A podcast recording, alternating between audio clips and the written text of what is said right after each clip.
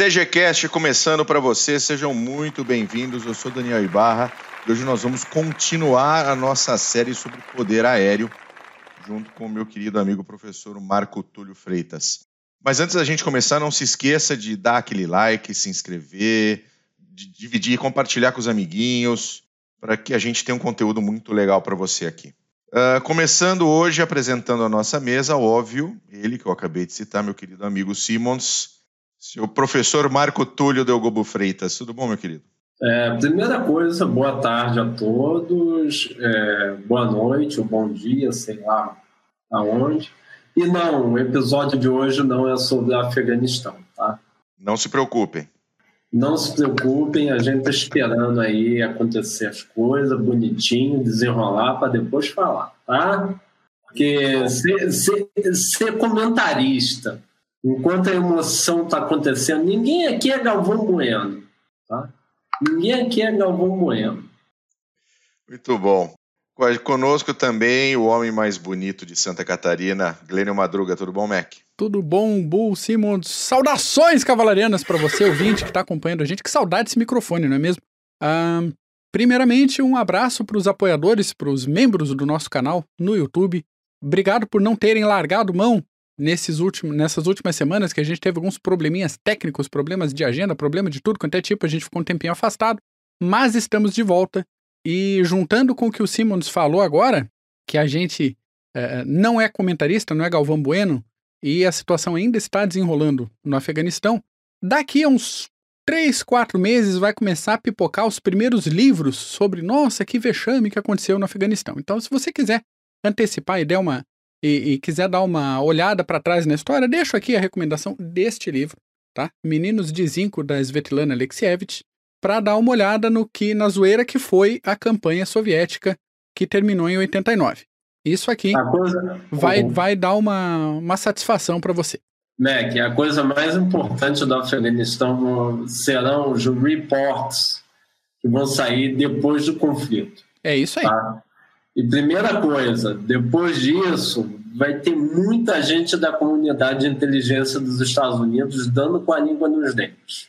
E isso vai é ser interessante para, pelo menos, analisar qual foi a real motivação que fez o cheirador de cabelo de criança tirar os soldados lá.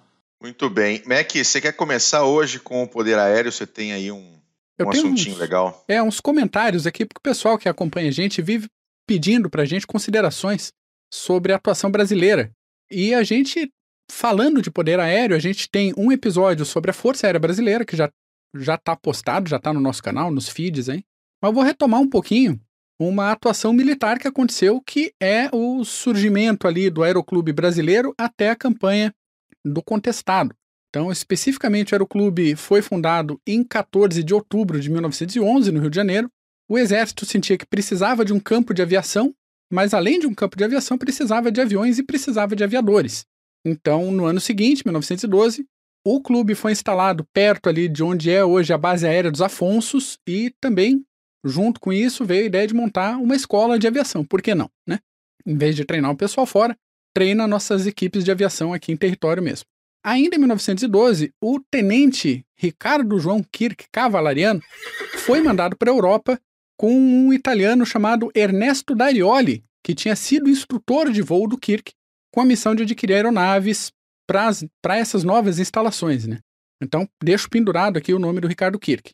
A primeira tentativa de criar uma escola de aviação para o nosso exército aconteceu, e exército, não Força Aérea, Força Aérea só lá na década de 40, né? Aconteceu em 1913 com a contratação de uma empresa privada do italiano Giansanfelice Dino. De acordo com o contrato estabelecido, a escola devia arcar com a compra de 11 aviões, construir os hangares, construir as oficinas, se comprometer a fornecer os aparelhos aéreos, equipamentos e pessoal em caso de guerra ou de manobras militares, e ainda funcionar por um período de cinco anos, quando então todas as estruturas construídas e as aeronaves passariam para a posse do exército lindo contrato, né? Vocês compram os aviões, constroem todo o negócio, fazem todo o treinamento e daqui a cinco anos vocês entregam tudo para nós. Evidentemente, a escola durou só cinco meses e não tinha como funcionar. Pelo lado da Marinha, a Escola de Aviação Naval foi criada em 1916 e nessa escola foram brevetados os primeiros pilotos militares do Brasil. Lá em 1919, foi finalmente fundada a Escola de Aviação Militar do Exército com ajuda, só para variar, da missão militar francesa, especificamente uma missão militar francesa de aviação. Agora voltando para o Kirk para fechar esse ciclo aqui, o Kirk era oficial de cavalaria do Exército. Bom lembrar aqui que quase sempre que tem inovação no Exército tem um cavalariano metido no meio. Deixo aqui o meu relincho, homenageando todos os cavalarianos que, que serviram de ponta de lança de inovação tecnológica, muitas vezes fazendo cagada também, mas outras vezes trazendo inovações importantes para a nossa força terrestre. Enfim, o Kirk teve uma trajetória interessante porque ele precisou se afastar das atividades de oficial por um tempo e pagar do próprio bolso o curso dele na Escola de Aviação Farman, em Etampes, na França. Curioso que normalmente a gente vê na literatura só referência como Escola de Aviação de Etampes. Porém, é, na época havia quatro escolas nessa cidade de diferentes montadores. Então tinha a Deperdussan, tinha Farman, a Blériot e Atelier. Dados é, só para ilustrar aqui. O Kirk foi diretor técnico do Aeroclube, daquele aeroclube recém-formado, e foi mandado para a Guerra do Contestado, que foi um rolê muito doido que aconteceu entre o Paraná e Santa Catarina entre 1912 e 1916. E um dia a gente chama o Sopa, faz um episódio caprichado sobre a Guerra do Contestado aqui no CGCast. Para essa guerra foi mandado o tenente Kirk e aquele Ernesto Darioli e mais cinco aviões. Os aviões foram mandados de trem para o teatro de guerra, aviões de madeira e de lona mandados de Maria Fumaça. E o óbvio aconteceu. As fagulhas da locomotiva botaram queimaram. Fogo no avião. Botaram. Dois dos aviões foram perdidos no transporte, né? Sobrando três para as operações. No teatro de guerra foi é, o Kirk, próprio Kirk, definiu as cidades de Canoinhas, Rio Negro e União da Vitória para ter as pistas de pouso de operação, sendo que em União da Vitória foi a construção da primeira base aérea em teatro de operações na América do Sul, isso formado por três hangares. Às 4h15 da tarde do dia 4 de janeiro de 1915, iniciaram as operações aéreas de reconhecimento na região. No dia 25 de fevereiro, o Kirk teve que fazer um pouso forçado, o que inutilizou o melhor avião disponível da enorme esquadrilha de três aeronaves. E às 11 da manhã do dia 1 de março, os dois pilotos decolaram. O italiano voltou para a base porque sentiu problemas na aeronave dele e o Kirk resolveu seguir em frente. Aí vai o cavalariano fazer besteira. O, o, negócio é que a soma de fatores, com o tempo ruim, problema de localização, fizeram com que o primeiro aviador do Exército Brasileiro nem chegasse no objetivo dele. A aeronave que ele estava pilotando, era um Mohan Saunier, acabou se espatifando contra um pinheiro no primeiro acidente com a aeronave em missão militar, registrada nas Américas. O Kirk foi finalmente promovido a capitão três dias depois da morte e foi nomeado patrono da aviação do Exército, no ano de 1986. Depois dessa, desse evento do contestado, a gente teve também atuação da aviação na Revolução de 32, lá em Campinas. O Bull já falou disso algumas vezes aqui no, no, no podcast. E é isso, a gente teve atuação militar em território nosso, no nosso teatro de guerra aqui, local, só em funções praticamente contra a guerrilha. E mais para frente na Segunda Guerra Mundial, quando aconteceu a formação da Força Aérea Brasileira, mas daí lá em território europeu. Era isso. Muito bom. Era isso que eu tinha para dizer hoje. Excelente, Mac. Muito bom. Isso, e isso mostra a relação em que um autor americano brasilianista, Francis McCann, morreu em, agora há pouco. Ele diz nos Soldados da Pátria, né? Que as Forças Armadas brasileiras são uma força inestimável para dentro, interna, em que ela tem o maior objetivo dela é uma missão civilizatória, civilizar o seu próprio povo. Então, é, ela cuida desse, de, desses objetivos de é, policiar, é, que a gente pode chamar de contra-guerrilha, né? Contra-sublevação. Isso é uma coisa que a gente desenvolveu ao longo dos anos. Mas isso daí também mostra que a preocupação com guerra, principalmente a nossa, né, a preocupação com guerra mesmo contra o Estado, é, quando teve a Segunda Guerra Mundial, tudo foi às pressas. Né? A gente não pode esquecer dos episódios que a gente fala sobre Força Aérea, como a Força Aérea foi montada, às pressas, a toque de caixa, não só a Força Aérea, como o Exército Brasileiro. Então, uma coisa é operação interna, policial, contra guerrilha, outra coisa é operação externa. Semana, eu, por eventos que aconteceu lá em Cabul, né? Cabul está pronto para virar onomatopeia, né? Como eu disse. é, Cabul, é, os americanos, pela terceira vez, soltaram um artigo falando sobre Marinha do Brasil. Marinha do Brasil, que a Marinha do Brasil tem que, tem que começar a, a se preparar para o fardo de, de, de pegar um contexto de guerra e não contar com a ajuda da Marinha Norte-Americana. Porque o grande feriado, como eles chamam, está acabando. Só que, os, só que os americanos não, não, não pensaram numa coisa, que feriado no Brasil são quatro dias. A gente tem emenda. Então a gente vai empurrando, vai empurrando até poder dar. Aí quando a guerra bater aí em Piratininga, bater em Ubatuba, bater em Jurerê. Campinas não tem praia, ainda bem, mas quando bater na nossa praia, a gente tá fazendo churrasco, tocando Zeca Pagodinho e curtindo a vida. Bem por aí. É isso aí, muito bom. Bom, falando agora no, no nosso assunto principal, que é poder aéreo, nós vamos começar falando de poder aéreo tático e de Coreia.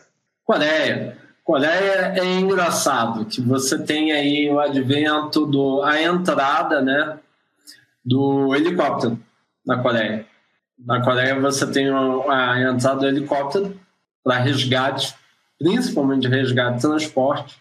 E você tem aí o resquício, o rescaldo da, dos equipamentos da Segunda Guerra Mundial. Isso fez com que o, o, o Marechal cuidava do comando aerotático norte-americano falasse o seguinte: olha, porque sempre tem o, o, todo mundo fala do briefing, mas o debriefing, né, o que é mais importante, as pessoas pouco se, se acomodam, até porque tem que lamber as feridas. E americano em guerra agora tem mais é que lamber ferida do que andar com medalhas de vitória, aquela coisa toda. Então eles estavam lambendo as feridas ainda da, da da Guerra da Coreia. Também não foi uma guerra que acabou com o. Não teve o desfecho político do jeito que os americanos queriam. Né? É, houve momentos que poderia, né? é bem parecido com a guerra do Afeganistão. Né? Teve um momento que, que os Estados Unidos pegou a Coreia do Sul e empurrou do Norte até onde dava. Aí depois, não, vamos acomodar e tomou um rodeão da, da, da, da Coreia do Norte. A Coreia do Norte foi lá e bateu, bateu na DMZ, acabou, vamos parar a brincadeira aí. Então foi outra guerra traumática para os Estados Unidos. O debriefing do poder aéreo americano, sobretudo americano, mas eu tomo a América como referência, que foram os americanos que mais utilizaram, tá? A gente pode aí ter um ou dois, três pessoas que devem estar perguntando, os chineses, os russos, etc. Os chineses, os russos, etc. não, não se ligavam muito para isso. Então, os americanos, eles falam o seguinte, o debriefing sobre a Guerra da Coreia é não há o que comentar. Ou seja, não houve inovação. Não houve inovação doutrinária alguma durante a Guerra da Coreia. Tá? O que houve foi o seguinte, que é bastante interessante você tem aí é, um problema, um obstáculo muito grande, que é o seguinte: é, os Estados Unidos tinham, tinham acabado de lançar duas bombas nucleares na, guerra, na Segunda Guerra Mundial. E diz, diz, dizem por aí, está né, saindo agora, que tinha uma terceira chamada é, Bafo, do, Bafo do Dragão. Mas isso daí fica para para quando a gente falar de, de bomba nuclear mesmo, de verdade. Então, até aquele momento, qual era o lançamento de bomba nuclear? Pega a bomba, bota no avião, né? nos B da vida, sobe e taca lá de cima. Os Estados Unidos chega na Guerra da Coreia e o grande, a grande questão é a seguinte: vai usar bomba nuclear? Aí está o motivo porque o norte desceu, porque eles tomaram o rodeão. Vai o, o secretário de, de Estado norte-americano, que é o Foster Dulles, fala o seguinte: não, o guarda-chuva nuclear americano não chega aqui. E isso foi o sinal verde para as forças chinesas soviéticas descerem, ou, ou, descerem lá junto com os norte-coreanos e fazerem aquele banzé. Mas isso é coisa que se fale no meio da campanha? Não, e o, o principal ainda, isso tem alguma fonte de verdade numa afirmação dessa? Tem. Não. Não. Porque, assim, oito anos antes, bombardearam o Japão. É, é, mas ele fala, guarda-chuva nuclear americano não vem aqui. Ponto. É sinal verde para não iremos usar bombas nucleares aqui. Que o grande maior, o maior medo de japonês, o maior medo de, de uh, norte-coreanos, soviéticos e chineses era a utilização da bomba nuclear. Tá? MacArthur queria. MacArthur chegou e falou: vamos usar essa droga. Está no inventário, é para usar, não é para ficar.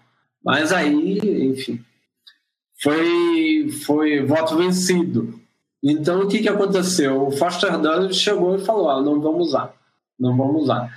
Aí, o que, que acontece? Nesse interregno de, de Segunda Guerra Mundial Coreia, começa o desenvolvimento, principalmente dos soviéticos, de é, vetores, é, vetores de entrega de bomba alternativos a avião, que são os mísseis.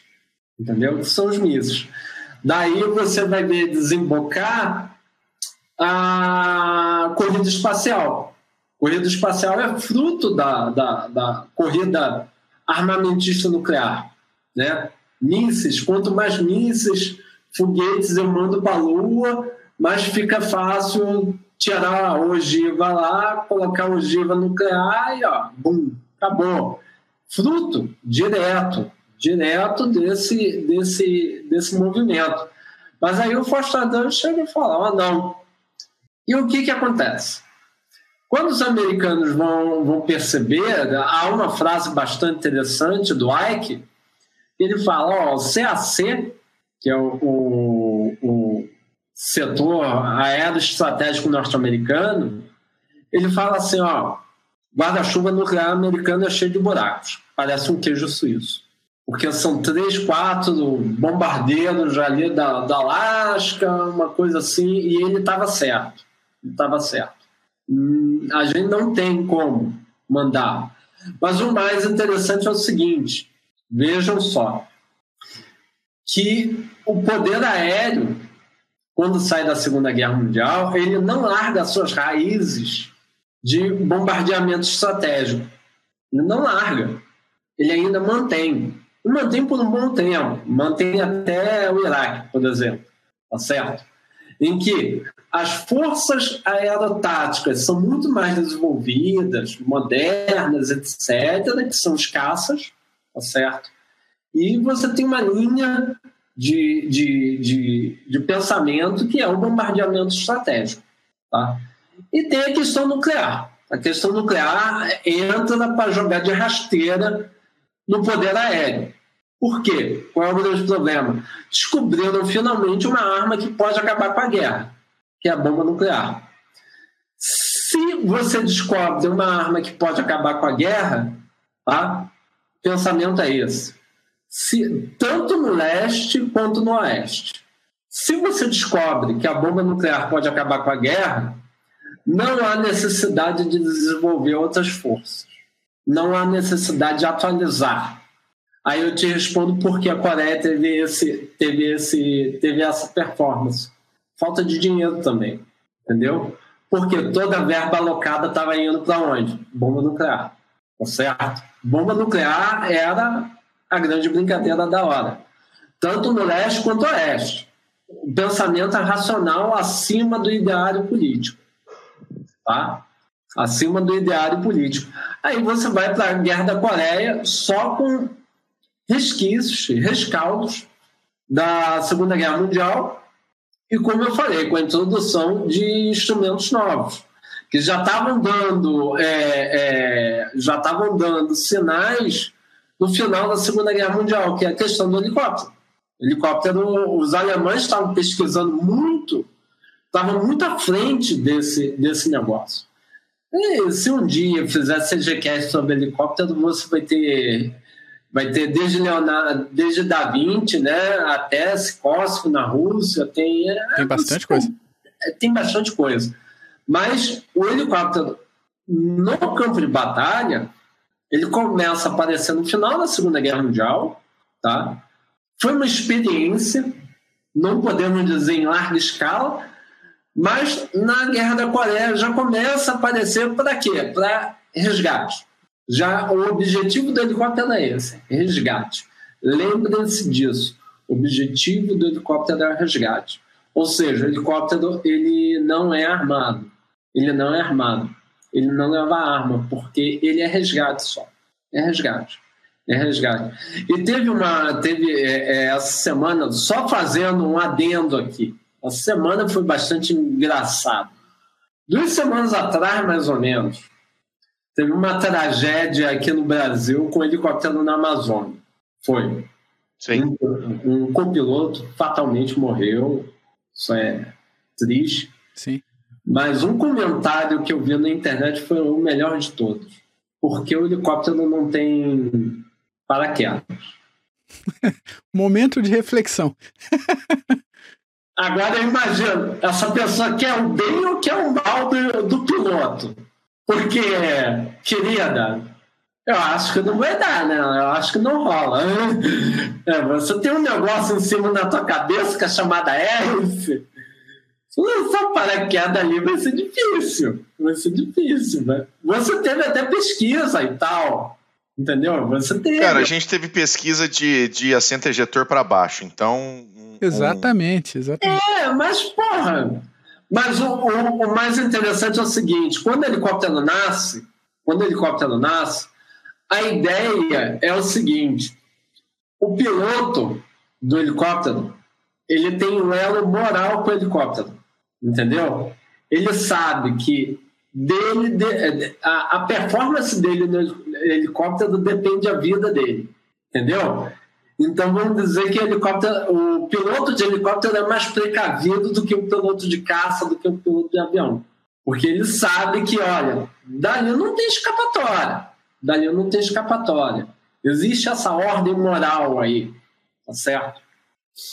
Entendemos. Uh, saindo um pouquinho, não saindo, né, mas dentro, dentro do, do cenário da Guerra do Coreia, que começou, falando um pouco mais sobre vetores, que começou com P51. É, não é? Né, e terminou com uma era diferenciada de jatos nas suas primeiras famílias, além dos MiGs, o F4, F-104, o que é tudo inovação, é tudo inovação é, é, a ela tática. Tudo inovação Exatamente. tática. A entrada da turbina, enfim. Que é o que é também um desenvolvimento que vem da, da própria Segunda Guerra Mundial própria da Segunda Guerra Mundial. A, a, lembrando, a, a, a era tática, a era tática, qual é o objetivo primordial deles? A caça, desde a Primeira Guerra Mundial, a caça do oponente, tá certo? Além da caça do oponente, a interdição aérea. É. O resultado da caça do oponente vai ser interdição aérea. É, interdição aérea. Interdição aérea. A interdição aérea vai, vai começar a brincadeira em que esses equipamentos é, é, vão, poder, vão poder prover algum tipo de apoio ao pessoal que está lá embaixo, que é o apoio aéreo aproximado, tá certo? E a interdição aérea. A interdição aérea é mais ou menos o seguinte: depois que você fez todo o serviço, né, você vai para a interdição aérea. Tá certo? Depende muito da doutrina. Okay? Vão ter doutrinas que ainda não vão, não vão adequar a interdição aérea do jeito que deve ser adequada. Por isso que eu guardo a interdição aérea para depois da guerra do Yom Kippur, tá certo? Porque aí vai vir uma doutrina que vai chegar, pô, sabe aquele subproduto do comando aéreo tático ali, chamado interdição aérea? É aquilo da samba. Aquilo da samba. Aquilo da samba. Mas até então, nossa, ah, é bacana, porra, explodiu a estrada, porra, tão fodido agora, como é que a gente vai passar agora? É, como é que a gente vai usar, usar a ponte que você explodiu, né, seu filho da mãe? Aí até então se fazia o quê? Apoio aéreo aproximado. Apoio aéreo aproximado, vamos lá, vamos dar suporte, vamos dar entrega, logística, com helicóptero e tal. Acabou. Esse é o desenvolvimento. Esse é o desenvolvimento do poder aéreo. Aí entra a bomba nuclear, como a gente falou, sugando todo o orçamento. Todo mundo vai começar a correr, né? Todo mundo vai ter a corrida nuclear. Corrida nuclear americana a gente sabe, a corrida nuclear russa foi em 49, os russos detonam primeiro em 49. Mas vamos falar de, de, de, de aliados não, não, não interessantes, né? Player, assim, player ultrapassado já na, na, depois da Segunda Guerra Mundial. Assim, Inglaterra. Inglaterra desenvolve a bomba nuclear dela, e qual é o vetor de lançamento deles? Aéreo. Aéreo e, sobretudo, marítimo. Submarino. Submarino. Mas isso já veio numa etapa mais à frente, né? Mais à frente, mas o pensamento britânico é esse. Porque eu não quero me transformar em alvo para a bomba atômica russa. Entendeu? Sim. Por mais que eu tenha esse, esse, os Vulcans, né? os bombardeiros estratégicos, que foi um desenvolvimento britânico, vão era fazer. O, era o Vulcan, o Valiant e o Victor. Isso. Vão fazer isso. Vão fazer isso. Para que a Inglaterra não seja alvo.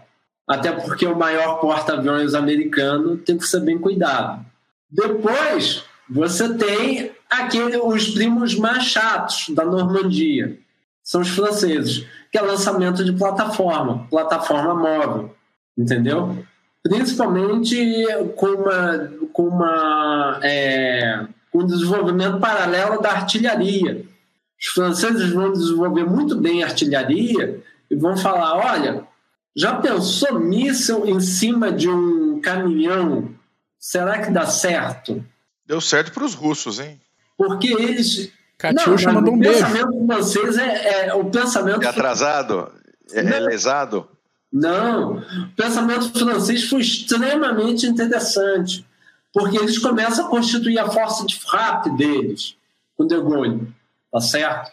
Então eles estão desenvolvendo o quê? Eles estão desenvolvendo mobilidade. Eles não querem mais é, é, instalações estáticas. Desde a linha Maginot, eles não querem nada estático. O Maginot deu tão certo, cara. Funcionou tão bem. Os alemães. É, você deveria, você deveria é, pegar o, o Petan, né? pegar o Petan, colocar o Biden, colocar o Lyndon Johnson no, no, num quarto e falar: olha, vocês aí, vocês aí definem o que é vitória.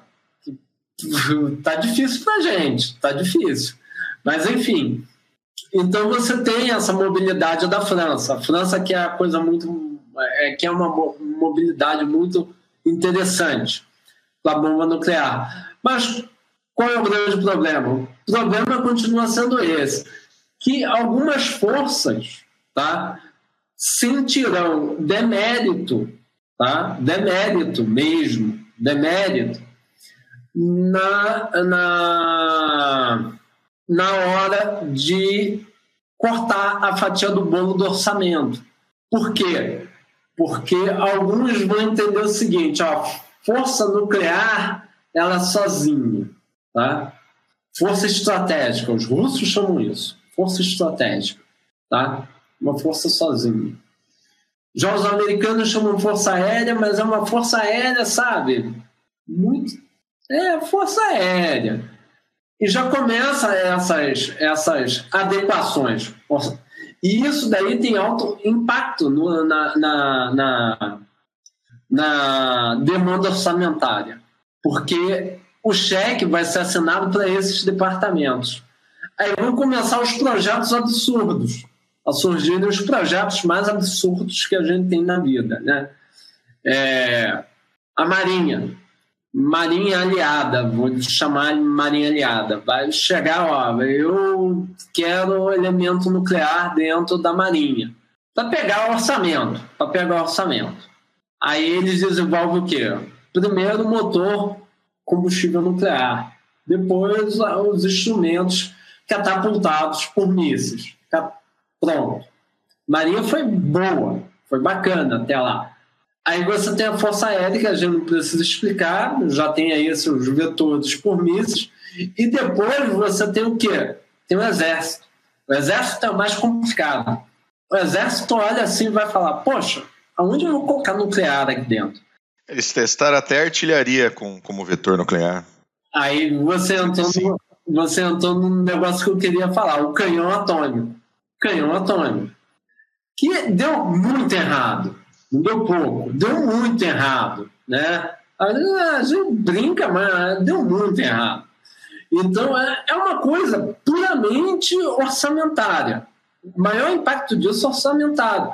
Então, vocês veem que, com o desenvolvimento da arma nuclear, você tem uma, uma prioridade de abastecimento de dinheiro nela, que é que é lógico, é racional, tá certo? Você tem que desenvolver os instrumentos nucleares, porque dele sairá a tal da dissuasão nuclear, que o Brody vai falar, né? É a guerra de último ato, é a arma de último, é, de último ratio, né? Que vai fazer com que não ocorram mais guerras, que a guerra seja fria, tá? E você vai ter as outras forças convencionais que se sentirão desprestigiadas na distribuição de orçamento, até dentro de sistemas tá, que gastam rios de dinheiro, como os Estados Unidos da América. Vai ser complicado até para essas forças pegar orçamento para desenvolver seus vetores. Tá? Mas aí vai vir o quê?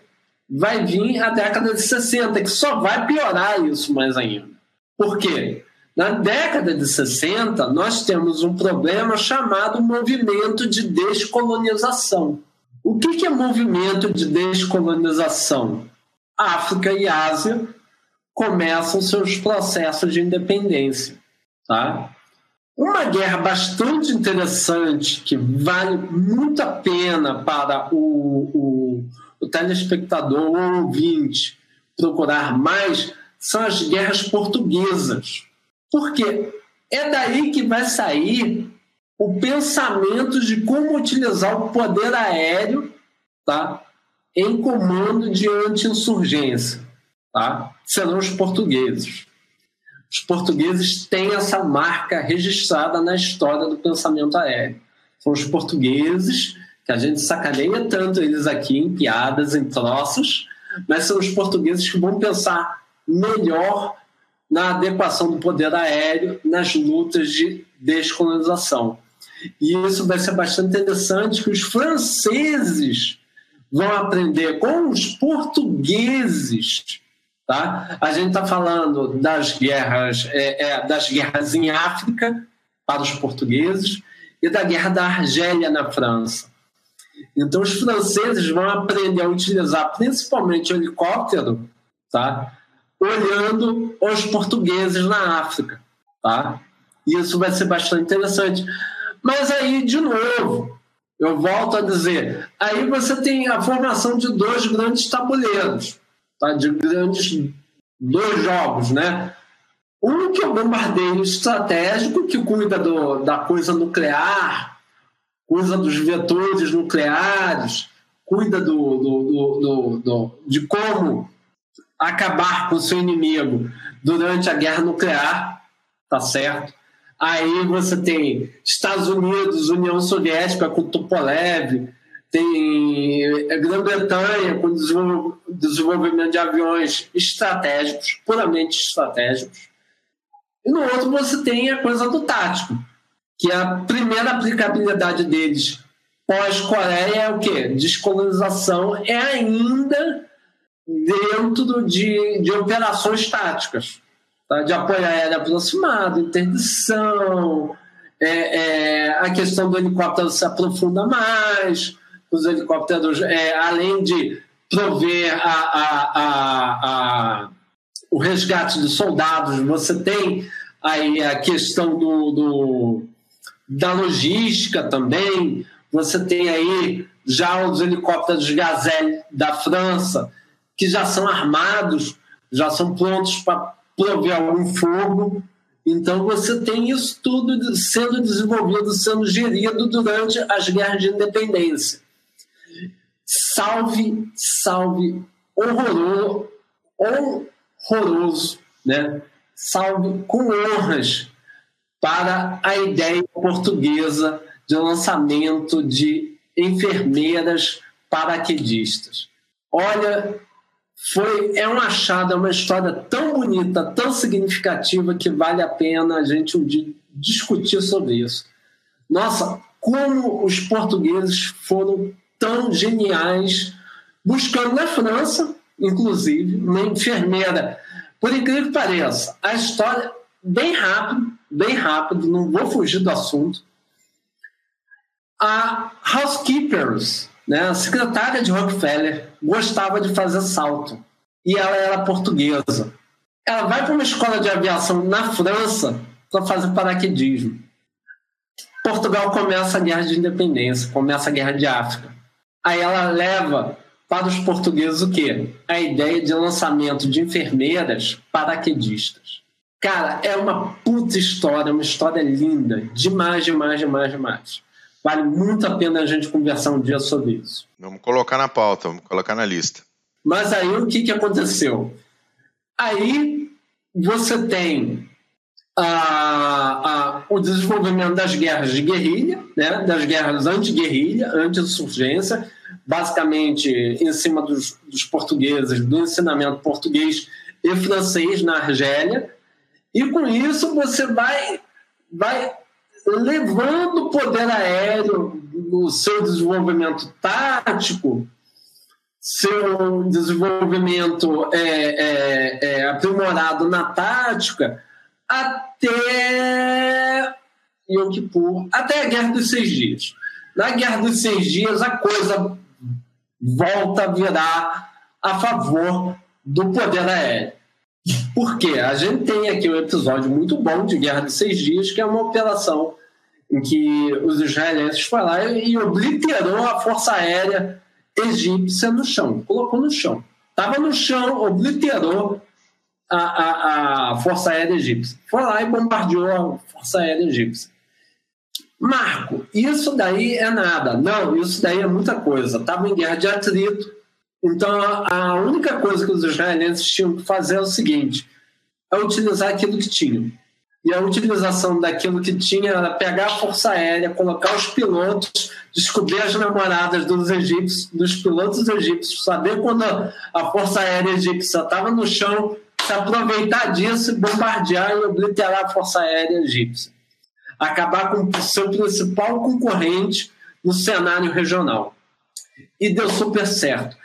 E isso daí transforma, busca, rebusca o poder aéreo como um instrumento estratégico também.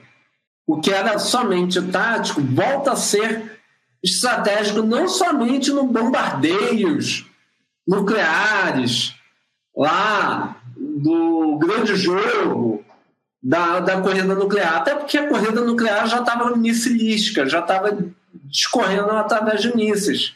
Então você precisava rebuscar a proeminência do poder aéreo em cima tá, de uma provocar uma consequência estratégica. E com isso você teve a Guerra dos Seis Dias. A Guerra dos Seis Dias obliterou, tá pronto, acabou a Guerra dos Seis Dias. Mas o que foi a principal vantagem dos israelenses foi a principal desvantagem dos israelenses na guerra do Yom Kippur. Por quê? Porque no Yom Kippur, os egípcios, sabendo da, da, dessa vantagem, falou: agora é hora de eu dar meu troco. Qual é o meu troco? Sadat sobe no, no poder, limpa limpa os advisors soviéticos e pega o, pega o que há de mais moderno na União Soviética, coloca em seu, o seu inventário. E ele fala o seguinte: olha, enquanto, enquanto subir, enquanto a, a, a cavalaria egípcia subir, a infantaria egípcia subir atravessar o canal do Suez, você vai ter uma cobertura de bateria SAM, tá certo? Então os israelenses se sentiram, de certa forma, é, impedidos de sobrevoar e bombardear e prover algum tipo de apoio aéreo, interdição naquele momento, tá certo? Porque quando, quando chegava o caça, era batata. Santa laqueia, loqueia o sujeito, acabou. Assim, questão de. Questão assim, cada dia de batalha, 40 aviões para baixo. A coisa era assim: 40 aviões para baixo. Então, os israelenses pensaram o seguinte: tá, já que é assim, vai ser assim. Não vamos usar o nosso, o nosso poder aéreo. Foram bater com os sírios lá em Golã, tá certo? Foram bater o elo mais fraco da guerra do Yom Kippur. E ao bater o elo mais fraco, percebendo o seguinte: se você voar a baixa altitude, o SAN detecta. Aí foi festa. Aí foi festa. Por quê? Os israelenses começaram a brincar de napalm em cima da galera. Em cima da galera. Isso daí é um baita ensinamento para quem? Para os americanos. Para os americanos. Tá certo? Lembrando, Yom Kippur 73, ápice aí do, do, do envolvimento do engajamento americano no Vietnã. Claro que os americanos perceberam o seguinte: Claro que os soviéticos não vão dar bateria SAM para Vietcongs, mas nós estamos com um problema também. Então, o que os americanos vão fazer? Vão fazer aquilo que eles faziam de melhor: apoio aéreo aproximado, interdição, Linebacker 1, Linebacker 2, que é bombardeio estratégico pesado, tá certo? Para forçar os Vietcongs a, a, a negociar. Viu, Biden? É assim que a gente faz. Forçar a negociação. Compromisso. Compromisso. Estabelecido compromisso de saída, tá? através de bombardeios das linhas de suprimento promovido pela Linebacker 1, Linebacker 2, é o momento da gente fazer o debriefing da guerra. Quando se faz o debriefing da guerra, se percebe que tem muita coisa do Vietnã chegando, tá certo? E se percebe que tem muita coisa também do Yom Kippur chegando. E os Estados Unidos percebem o seguinte: temos, temos dois grandes laboratórios para estudar, para travar a nossa, a nossa doutrina em relação à União Soviética na Europa, tá certo? Quando está se falando de doutrina, estamos falando de poder aéreo tá certo? Então, o que, que acontece? Os americanos percebem o seguinte, que a tecnologia lançada no Vietnã de míssil, de míssil, mísseis e foguetes, é muito, muito, muito rudimentar. Tem como promover, tem um ótimo potencial, mas não é aquilo que a gente pensava, por causa da cobertura de folhagem. E outro, os pilotos americanos são um fracasso. São um fracasso. Por quê? Porque os pilotos do Vietnã são um fracasso perto dos pilotos da Segunda Guerra Mundial, por causa da Coreia. Por causa da Coreia. Ali, a geração a geração Coreia, a geração que está saindo da Segunda Guerra Mundial, do final da, guerra, da Segunda Guerra Mundial, sabia como prover apoio aéreo, interdição, etc. Já o Vietnã pega o pessoal do final da Coreia. Aí ferrou. Aí ferrou. Aí os americanos fazem um report enorme, um debriefing enorme sobre a situação dos pilotos americanos e a relação da promessa tecnológica, tá certo? Principalmente de mísseis e foguetes. E eles escalam, senhores, algo bastante interessante. A escola de pilotos, que eles chamam jocosamente de Top Guns. Tá certo? É aí que a nata, a nata tá, do poder aéreo tático americano será treinada. Serão os Top Guns. Tá certo? E com isso, com essas duas guerras que acontecem depois, tá certo? Yom Kippur e Vietnã, é, os americanos também pegam uma doutrina, criam uma doutrina de Airland Battle, tá certo? Que eles chamam de contra Blitzkrieg. O objetivo é esse, contra Blitzkrieg, em que a principal característica é a defesa ativa. O que é defesa ativa? Promover interdição aérea enquanto seu inimigo não chegou no campo de batalha. O que eles fazem no Golfo, né? Lá no fundão, lá no fundão. Por que eles estão pensando nisso? Por que eles estão pensando nisso? Por causa da Europa. Por causa da Europa. Porque perceberam que a União Soviética tinha um alto grau de quê? De mecanização, tá certo? Tinham dado aquele put sprint na, no desenvolvimento de suas forças convencionais. Seus carros de combate não eram apenas carros de combate contra carros de combate, também eram antitanques também. Então a coisa ficou assim, um desespero absoluto para os Estados Unidos. Por quê? Se, os Estados, se a União Soviética sai parte da, da, da parte, rompe o muro de Berlim, invade a Europa Ocidental, os Estados Unidos está com menor número, até mobilizar vai ter problema. Então a gente tem que criar o quê? Temos que criar forças capazes de, pelo menos, aguentar as pontas. Aguentar as pontas. Aí entra a concepção da Hernand Battle, tá certo? Em que o poder aéreo vai ser a principal lança, tá certo?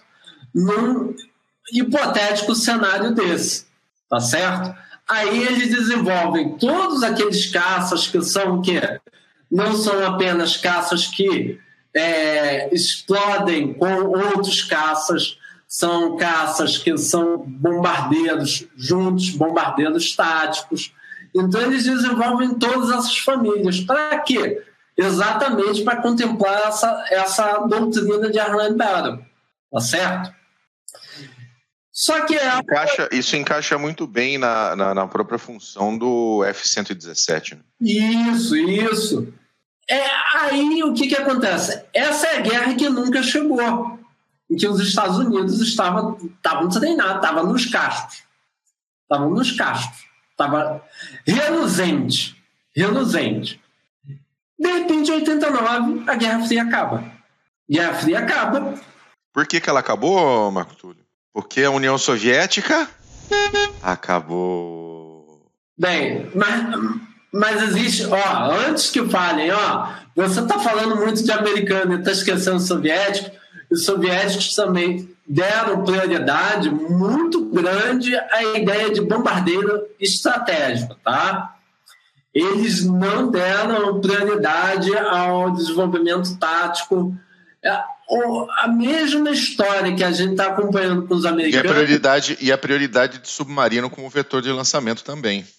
A mesma história que a gente está acompanhando com os americanos se passa com os soviéticos. Os soviéticos enxergam incrivelmente. Eu tenho, eu tenho um, um eu tenho eu, eu li um trabalho que fala sobre como os soviéticos enxergaram Vietnã, Yom Kippur, Guerra dos Seis Dias. Incrivelmente, os soviéticos enxergaram da mesma maneira que os americanos enxergaram. A mesma maneira, sem tirar nem pôr. Não existe muita diferença. Tá? A diferença é a escala, que os soviéticos vão trabalhar com uma escala absurda de vetores, enquanto os americanos não. Por quê? Porque os soviéticos era muito mais fácil é, tirar, é, manobrar sua economia civil para a economia militar do que a economia americana. A economia americana tinha sua limitação, apesar de todo, é, todo esse potencial econômico que a gente tem. Mas eles tinham a, a sua limitação. Aí entra na lógica do, do, aí entra na lógica depois do grande blefe de Reagan em cima do, dos soviéticos que vai fazer a União Soviética ruir, tá certo? O Reagan vai chegar e vai falar: ó, seu arsenal nuclear não serve para nada porque a gente tem a guerra das estrelas agora. Exatamente, Star Wars. E, e isso daí, isso daí foi um grande blefe, porque os americanos quando desenvolvem o Erland, o, o, o Erland Battle, eles chamam de programa Big Five. Big Five é o novo MBT, tá certo? Um novo helicóptero de ataque, ok? E os outros três aí a gente bota aí depois para é que veio de cabeça agora é, é esse programa. Veio o programa Big Five dos Estados Unidos. Eu acho que o Bull, essa hora, deve estar tá lá dando a sua googleada para ver o que, que era. Imagina. Imagina, impressão sua. É impressão minha. Impressão sua. Mas aí eles têm o programa Big Five deles, é também bombardeio stealth, é, é, uma nova família, uma nova família de caças, etc, etc, etc. Esses ensinamentos todos do Erland Barrow, esses ensinamentos todos do Yom Kippur da década de 70 do Vietnã serão transbordados na Guerra do Golfo Pérsico. A Guerra do Golfo Pérsico será onde a doutrina Erland Barrow será colocada à prova. Aí o amigo transeunte que está passando pela rua diz: ah, os americanos ganharam a batalha só por causa da, da promessa tecnológica lançada é, é, na Guerra do Golfo, dos mísseis inteligentes, aquela coisa toda. Não. Foi uma coisa que combinou doutrina com promessa tecnológica, com tecnologias emergentes. Sim. Quando você quiser o Big Five, eu falo aqui, tá? Pode falar. Então, era um novo MBT, né, para substituir M60 um novo APC, um Armored Personal Carrier. Que é o Bradley. Para complementar e, e, e, substituir o M113. Um novo sistema de defesa aérea com vetor de mísseis. Se eu não me engano, é Um novo helicóptero de ataque para substituir o Cobra. Cobra. E um novo helicóptero de utilidade para substituir o Hui, que é aquele que todo mundo conhece dos filmes de Vietnã. Exatamente. Então, são, é são os cinco. Exatamente, os Big Five. Esse Big Five será é, peça primordial da Erland Battle, tá certo? Onde eles vão trabalhar em cima da retaguarda do inimigo, vão, vão atacar na retaguarda do inimigo, vão antecipar o jogo. Não, não, tá? Não confundir com guerra preventiva ou guerra preventiva. Tá? Quando eu falo atacar na retaguarda do inimigo, é você já está com de guerra já pronto, tudo declarado, você só vai antecipar o jogo. Você vai antecipar o jogo. Por quê? Porque eles trabalharam com a ideia de Killzone antes de Erland Battle. Tá? Eles atravessaram o Vietnã, atravessaram o Vietnã com a ideia de, de, de de só tirando, colocando, tirando, colocando, apoio logístico, apoio, apoio de resgate, aquela coisa toda, começaram a trabalhar com a ideia de Killzone. A ideia de Killzone, segundo um general que eu li, ele fechou uma coisa bastante interessante, que foi ele o criador da Erland Battle. Ele disse que era o jeito mais devagar de morrer, de perder uma guerra. Tá certo? Então, aí ele cria o Hernando tá certo? Ele cria o Hernando Mas aí o, o, Big Five é o, o, a ponta, é o dínamo, né? É o dínamo, não de Kiev, é o dínamo dessa, dessa, é o pistão dessa doutrina, tá certo? Em que eles vão trabalhar na Guerra do Golfo. Trabalham na Guerra do Golfo e lá tem aquele, uh, tem aquele, aquele, aquele desfecho surpreendente que a CNN teve. Falou, né? É a guerra que acabou de forma rápida, né? mas aí aparece, aparece os mísseis lá, aparece a coisa, a guerra do videogame. Não foi guerra do videogame, foi Erland Battle. Foi algo que nasce na década de 70. Ponto. que pegou tecnologia emergente. O que é tecnologia emergente? É tecnologia que tem potencial no campo de batalha, tá certo? Vamos colocar, condicionar essas tecnologias, já que os russos fizeram, porque o que meteu mais medo, tá? O que mais meteu medo nos Estados Unidos não foi, não foi a, a, o SAM, não foi o SAM, até porque os americanos já tinham a defesa deles. Foi o AT-3 Sager. O AT-3 Sager, esse sim deixou os americanos, ó, o cu na mão. Por quê? Porra, soviéticos que não têm lá uma base tecnológica grande fizeram algo que você abre uma maleta, dispara um míssil num fio de cobre, num joystick, explode a porcaria de um tanque. Como é que pode? Que negócio é esse? Que negócio é esse? Isso daí deixa qualquer força para trás, literalmente apavorada, como deixaram os israelenses.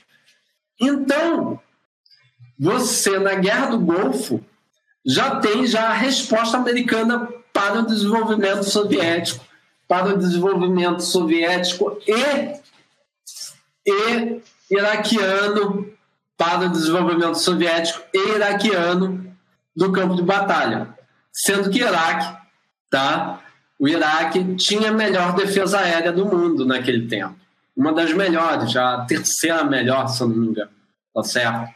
Então, isso daí foi extremamente importante para os Estados Unidos, aplicar Airland Battle dentro da, da, da lógica da Guerra do Golfo. Por isso que teve aquele desempenho tão assustador. E voltando, voltando um pouquinho, uh, só para eu fazer um, uma pontuação, uh, que a gente acabou comentando sobre o fim da, da União Soviética e da guerra que não houve, né? da guerra. É quase a guerra de toda hora, né? A guerra que é, não acontece. Exatamente. E eu tenho um livro do Tom Clancy que eu amo de paixão, eu já li três vezes, que é Red Storm Rising. E ele traz todo o cenário dessa guerra que não aconteceu, com ela acontecendo, obviamente. Não tem versão em português, só tem versão em inglês. Você acha em sebo, PDF, Kindle, esse tipo de coisa. Mas se você lê em inglês, leia Red Storm Rising que é o segundo livro do Clancy, né? O primeiro é o, é o Caçado Outubro Vermelho, que fizeram o filme com, com Sean Connery e tudo. Mas esse Restore Rising é fantástico para você ver a guerra que não aconteceu. É, a guerra que não acontece. E aí, o grande problema, o grande problema que os Estados Unidos têm é mesmo, é o mesmo quando os Estados Unidos acaba a guerra do Golfo, os Estados Unidos têm o mesmo problema que os israelenses tiveram na guerra dos seis dias que é o que a gente chama de é, prepotência.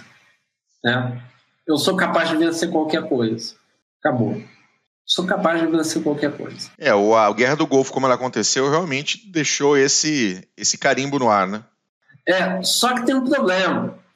Entre a Guerra do Golfo e a Guerra do Afeganistão aconteceram as intervenções humanitárias na África. Isso daí causou problema nos Estados Unidos principalmente no poder aéreo americano. Olha, não é bem assim. Não é bem assim que a gente. Não é bem assim que a gente vai acomodar a nossa força, tá certo? O, o Black Hawk ele tem suas limitações. Ele tem suas limitações, já descobriram como agir. Já chegou o, killer, né? Já chegou o killer do, do Black Hawk. É a famosa escalada, né? É, e isso também é em decorrência da Guerra do Coso, com o Igla. O Igla, a saturação de Igla no, no, no, espaço aéreo americano, no espaço aéreo americano ali, quando os Estados Unidos decidem engajar, é insuportável para o poder aéreo americano. Você tem um filme ótimo atrás das linhas inimigas com Gene Hackman fala sobre exatamente isso. Os sérvios dispararam Igla até dizer chego. Igla era extremamente eficaz. De novo, míssil na vida do poder aéreo americano. O míssil botando tudo a perder. Então, o que, que os americanos pensam? O que, que o poder aéreo pensa? Poder aéreo, pessoal, poder aéreo, o desenvolvimento poder aéreo, quem vai dar o diapasão da coisa toda sempre será potência. Potência que vai falar como vai utilizar. Potência militar. Você não vai é, é, é, é, perguntar Força Aérea Suíça, como é que vocês usam os caças de vocês? Suíços, é, a gente usa é, é, é. pegar o ano nazista, tomar chocolate quente, fazer relógio, vender Rolex e só isso.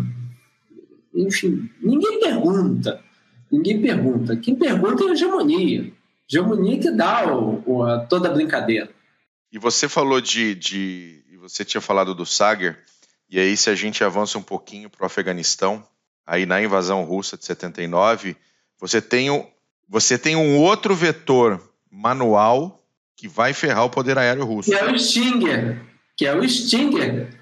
Foi bom que eu estava passando. A, eu não levo a importância muito russo, mas, enfim, é uma coisa que.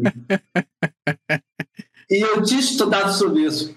Os russos, em 79, no início da década de 80, mostraram ao mundo, aos pensadores do poder aéreo, que o poder aéreo, por coerção, não dá.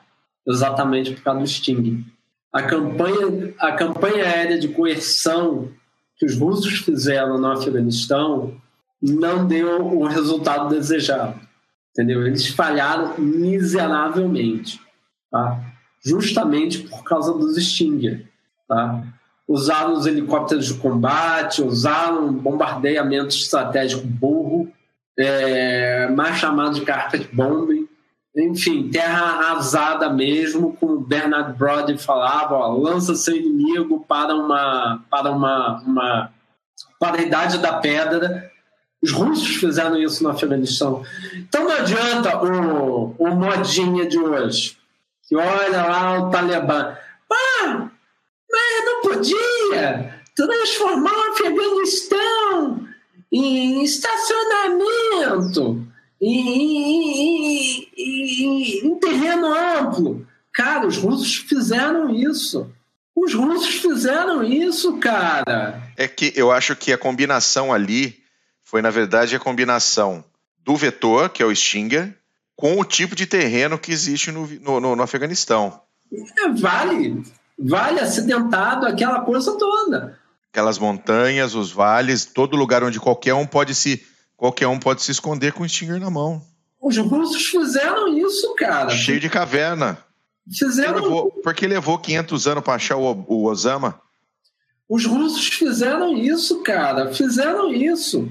E ó, há uma diferença muito grande, tá? Há uma diferença muito grande que entra na, na conta do, do poder aéreo, que é o seguinte: é, bombardeamento estratégico, tá? É, em insurgência, insurgência. Insurgência em guerra, como aconteceu o Deus salve Arthur Harris, como aconteceu Amém. na Inglaterra, Amém? É, Cook the Fritz, né? Cook the Fritz. Cook the Fritz. Então, o que, que aconteceu? Há um poder negativo muito grande quando países democráticos lançam à mão uma campanha aérea tão coercitiva da forma que Arthur Harris fez na Segunda Guerra Mundial, que depois o comando, o comando de bombardeio inglês foi muito mal visto, tá certo? E em 79 os russos fizeram a mesma coisa no Afeganistão. Não pegou para os russos porque a Rússia só tinha democracia no nome. Eles podiam fazer. Então, percebe a lógica. Se o país ditatorial, um regime ditatorial, que não deve. Vamos botar assim, para não dizer ditatorial, para não vier nego falar, ah, bom, um regime que não dá é, compliance, tá? Que não dá satisfação no debriefing tá? de suas ações, o, o russo vai falar, dá, ah, o que, que vocês fizeram no Afeganistão? Dá. Pronto. Acabou. É, é fato, rádio acabou. Não tem que dar satisfação a ninguém. Fizeram a mesma coisa em Grozny. Fizeram a mesma coisa em Grozny. Exatamente. Então, dá. Até porque eu fui dentro. Grozny foi dentro. O parque de diversões foi maior ainda. Então, é, se os russos fizeram isso sem compliance, sem responsabilidade, e não conseguiram, imagine países democráticos, entendeu? Países democráticos, olha, quando lança a mão de bombardeio estratégico, Linebacker 1 e 2, Linebacker 1 e 2 foram, é, é, foram positivas para o esforço de guerra americano? Foram. Deram resultado? Deram. Entregaram aquilo que se propunham. Mas deu uma imagem horrorosa para os Estados Unidos. E qual foi? Da vietnamita. Correndo. Correndo, pegando fogo, nua, da criança, ainda mais criança. Cara, países democráticos são movidos com imagens tá certo? Com imagens. Imagem é séria nisso, tá certo? Já os russos não. Os russos foram lá e fizeram o que eles fazem melhor. Fizeram a Afeganistão e a campanha coercitiva deles não surtiu efeito. Ponto. A campanha coercitiva deles não surtiu efeito. Isso traz como, como, como ensinamento para os Estados Unidos no Afeganistão. Os americanos, quando entram no Afeganistão, eles pensam no quê? Não pode ser igual aos russos. Temos que se aproximar mais dos ingleses e campanha, as campanhas inglesas é, anti-guerrilha, tá? Anti-guerrilha, do que os russos no Afeganistão. Foi isso que aconteceu, tá certo? Só que os americanos eu não vou falar sobre o que aconteceu recente. Por quê? Porque é, ser historiador de fato consumado é um benefício enorme para mim. Tá? Eu vou falar, ah, não dá certo. Naquela hora, era o que tinha na mão. Ou você faz isso, ou você faz terra, ou você faz campanha aérea de terra arrasada. Uma das duas. Tá certo? E naquele momento, o decisor americano tinha visto que a, a, terra arrasada, o bombardeamento, não, tava dando, não dava certo no Afeganistão. Então fizeram igual os ingleses. Acabou. Aí os americanos foram para o Iraque. Campanha iraquiana. A campanha iraquiana foi diferente. Porque a campanha iraquiana não foi anti-guerrilha. A campanha iraquiana foi é, finish the job foi by the book, né? Vamos acabar Totalmente. com o. Vamos acabar com o trabalho que a gente começou na campanha, na campanha do. na campanha da Guerra do Golfo. Ela foi com a mentalidade Estado contra Estado já no Iraque. Estado contra Estado. Estado contra Estado. Aí entra a lógica do shock and wave, tá? que foi do Ullman e do Wade tá? James Wade e Harlan Newman. Choque e pavor, que a gente chama. Choque e pavor. Por quê? Pegaram toda, toda aquela tecnologia emergente do final do Airland Battle, tá? bombas inteligentes, é, é, é, mísseis, etc.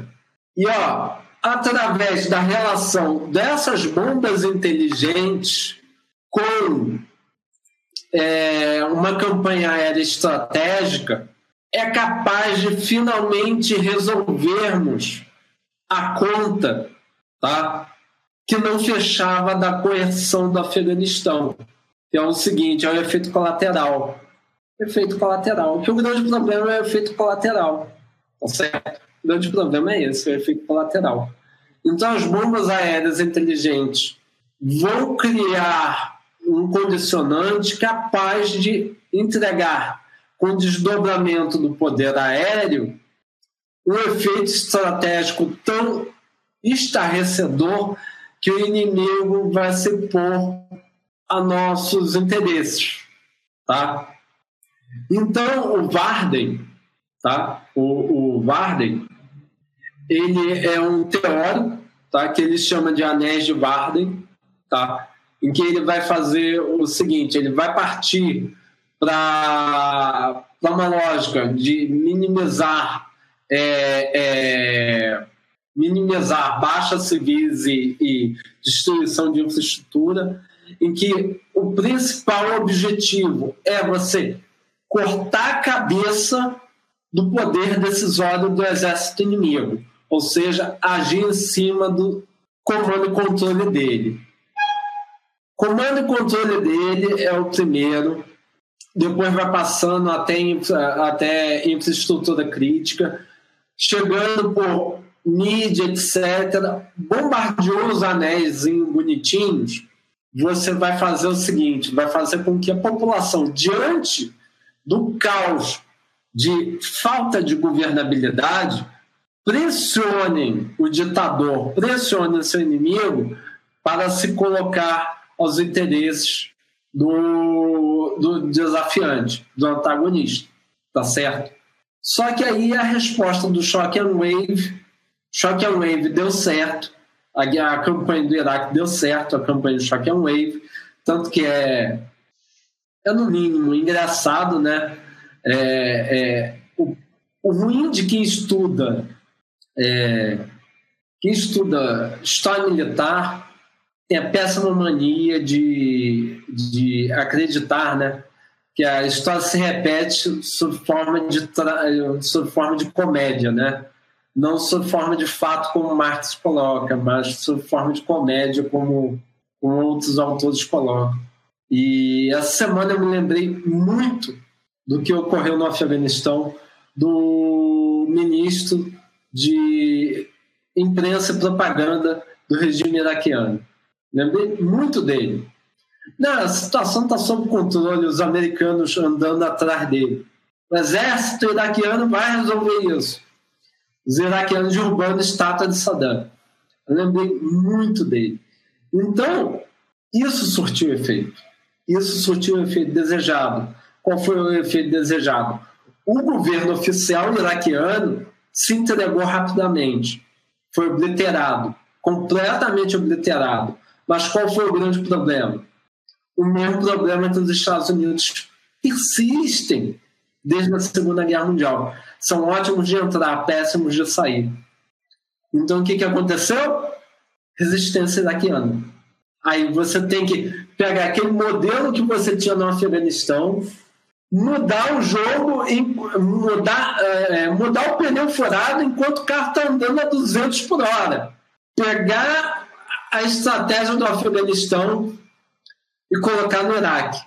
Só que do Iraque deu certo. Já do Afeganistão, a gente vai ver porque ela deu errado. É, ainda tem muita coisa para ouvir, para estudar, cara. Muita coisa. Certo. Muito bom, muito bom. Você tem mais alguma coisa para falar, meu querido? Olha, eu, assim, é, não adianta, não adianta. É, eu sei que tá escuro, é porque eu me levantei, tô empolgado. Fica tranquilo. É, tô aparecendo aqui como, como sei lá, blackface paquistanês, né? é, é, é, não adianta é, a gente correr, tentar, é, de certa forma, comentar o jogo enquanto o jogo é jogado, tá certo? Existem alguns vetores e algumas variáveis que estão acontecendo e que a gente não tem acesso, que são confidenciais. E certos vetores que aconteceram, que só serão liberados daqui a pouco. Com certeza, a questão que a questão se colocou a, a pauta, ela vai é, é, desembocar em um processo de legislativo, uma CPI da vida. Então, CPI nos Estados Unidos não é CPI igual do Brasil. CPI nos Estados Unidos, ela tem uma péssima mania de botar todos os esqueletos que estão dentro do armário para fora. Então a gente vai ver o que aconteceu, o que não aconteceu, o que deixou de acontecer, tá certo? E daí ter uma olhada melhor, uma ótica melhor sobre o assunto.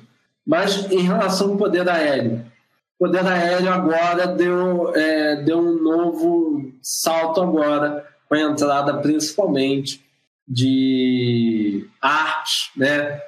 que é uma coisa que a gente não comentou, enfim, que é a questão do ARP, drone, vantes, etc. Que isso daí é, deu entrada principalmente no Afeganistão, Iraque e agora o modelo Amazon de guerra é, bateu aí na, nas ex-repúblicas soviéticas. Nagorno-Karabakh tá? afins? Nagorno-Karabakh afins. Disseram, disseram que Nagorno... Nagorno que? Karabakh. Karabakh. É que... que é divisa de Armênia e Azerbaijão. País irrelevante eu não levo em consideração. Mas é, esses aí disseram que tem, tem, é, tem o Jarredim, enfim, tem elementos da resistência síria que levaram a questão de drones explosivos para lá. Enfim, isso daí é uma coisa a ser investigada. E uma coisa, uma coisa é aparecer uma vez, aparecer duas vezes, aparecer três vezes, aí tudo bem. Quando vira estratégia mesmo, aí sim a gente pode dizer, ó, oh, aconteceu isso. Mas quando um, dois, três vezes, cara, na boa. O cara fez aquilo que ele podia na, de possível durante o campo de batalha. Acabou. Utilização de meios de fortuna. É o que é deu. É o meio que ele tem ali para fazer. Pegar o dronezinho lá do Wish, do Alibaba, do. do é, acabou. É o meio que ele tem. Colocar o C4 e explodir o tanque. Acabou. É o jeito. Mas olha, lembre-se, o pessoal. É, é, há, uma, há uma. O que eu quero trazer nessa série é o seguinte: existem dois tabuleiros, um estratégico e um tático. Tá? O tático ele tem inovações, ele tem progressos, que estão saltando aos nossos olhos, porque eles estão presentes nos caças, né? No 35, no Checkmate, 5, enfim. Né? Mas existe um jogo mais interessante, que é um jogo estratégico. Esse jogo estratégico ele é pouco falado. Ele é pouco falado, é pouco analisado, e é ele que faz toda a diferença. Entendeu? O poder aéreo ele se dá basicamente, não exclusivamente, basicamente em cima do poder aéreo estratégico, ou seja, a coisa do Doré, a coisa do, do, do Harris, a semente lançada na Primeira Guerra Mundial, na Segunda Guerra Mundial, ela ainda dá fruto e dá fruto muito grande, porque há uma. Vocês viram que há uma tentativa sempre de qual? De comprovar o Doré. Foi o que eu falei no segundo. Doré, finalmente conseguimos comprovar o quê? Que só através da aplicação do poder aéreo é capaz de vencer os inimigos. Até agora a gente viu que depende. Existem operações que são capazes e existem operações que não são capazes, que não dão certo, que não é aí. Entendeu? Então é isso. A, a, o canto da sereia, tá? o, o pote de ouro, é exatamente esse. É você, num futuro próximo, desenvolver um poder aéreo capaz de subjugar o seu inimigo só através da aplicação dele. É um canto de sereia formidável. Por quê? Porque é, você não cria body packs que é tão custoso para a democracia, mas também foi custoso para regime socialista no Afeganistão. Aí é problema. É. Entendeu? Você vê que é uma ideia que não está dando certo. Apesar de todo o desenvolvimento que a gente tem, não está dando certo. Talvez existam alguns especialistas que dizem o seguinte: talvez o único momento em que uma força aérea projetada tá? somente ela, num campo de batalha, dê certo, tá? que, um, que a coerção dela vai ser absoluta e formidável, vai ser quando lançarmos a mão da guerra nuclear. Só que guerra nuclear é outra coisa. Guerra nuclear é outra coisa. Tá? Guerra nuclear é outra coisa. Guerra convencional é uma coisa, guerra nuclear é outra. Guerra nuclear é, é, é enfim, é, todo mundo vira pó de Thanos. Então é complicado. É complicado. Não é fácil assim. Certo. É isso. Eu acho Bom. que ficou bem, ficou bem, bem animado, já que eu levei puxão na orelha, porque eu estava parecendo que estava com sono nos últimos, mas eu acho que desse daí, apesar de um domingo à tarde, não era o sono, era o Grêmio perdendo. Já que a gente ganhou duas vezes seguidas, aí eu acho que melhorei. Já está mais animadinho. É, é, já estou mais animado. É. Que beleza. Então tá bom, meu querido. Obrigado pelo, pela sua transferência de conhecimento aí para nós e para todo mundo. É. Vem aqui. Tem um, últimas considerações aí? Cara, só agradecer essa série aí que tá tendo uma, um, um nível de downloads e de visualizações muito bom. Muito bom. É, novamente, lembrar nossos ouvintes aí, nosso pedido de desculpas pela, pela ausência durante essas semanas, mas ao mesmo tempo agradecer todo mundo que baixou, que ouviu, que foi culpa minha, gente. Foi é culpa legal. minha, porque dois domingos eu tô trabalhando direto. E a gente só tem domingo para fazer podcast. Dois domingos eu tenho trabalhado. E não é home office, é presencial. Então não dava. E, e ainda assim, a gente manter um índice na, na casa dos milhares de downloads por semana não é para qualquer podcast. Então, deixo aqui meu agradecimento para cada um de vocês que baixou, que ouviu. Um, mais um relincho do fundo aqui do coração. aqui, então, ou seja, aqui não é cozinha de guerra, né? Então, então. E obrigado, até o próximo episódio também. Maldade nesse coraçãozinho peludo, Marco Túlio. Cara, eu sou, eu sou, eu sou, eu sou discípulo de Arthur Harris. Eu não tenho, eu não tenho meandros para esconder. Muito bom. Uh, Marco Túlio, obrigado, meu querido. Vamos fazer outras com certeza. Ah, deixa, ah. deixa, eu só falar uma coisa.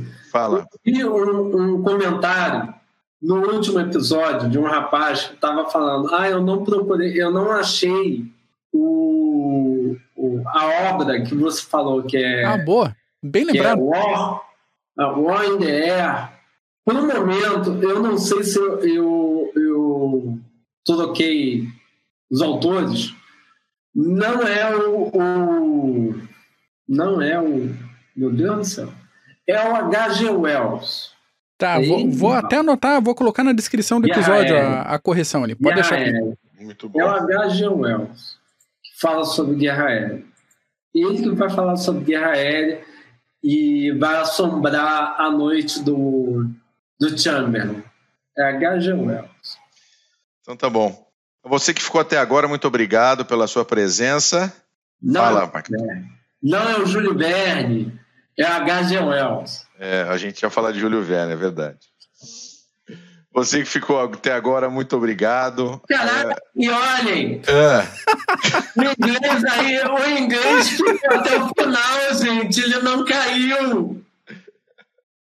Aquele dia até minha internet ficou, ficou cansada, ficou lerda. então tá bom, gente. Valeu, um grande abraço. Beijão. Tchau.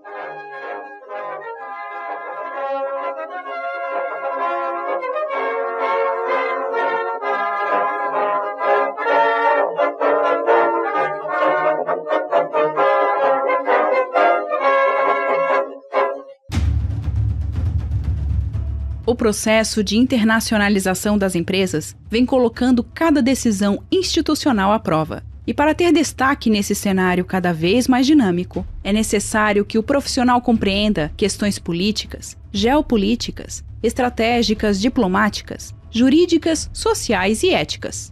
Nesse sentido, a Columbus, pós-graduação de alta performance, promove o curso de Relações Internacionais e Diplomacia Empresarial este curso é coordenado pelo professor Marco Túlio Delgobo Freitas e é voltado para profissionais que trabalham em um contexto internacional ou queiram atuar na área de relações internacionais. Se a sua área de atuação for direito administrativo ou gestão estratégica de marketing, a Columbus também tem cursos de pós-graduação que vão te ajudar a desenvolver habilidades e competências para sair na frente como um profissional completo e dinâmico. Acesse o site columbuseducacional.com.br. Informe que conheceu os cursos através do podcast Clube dos Generais e garanta 10% de desconto.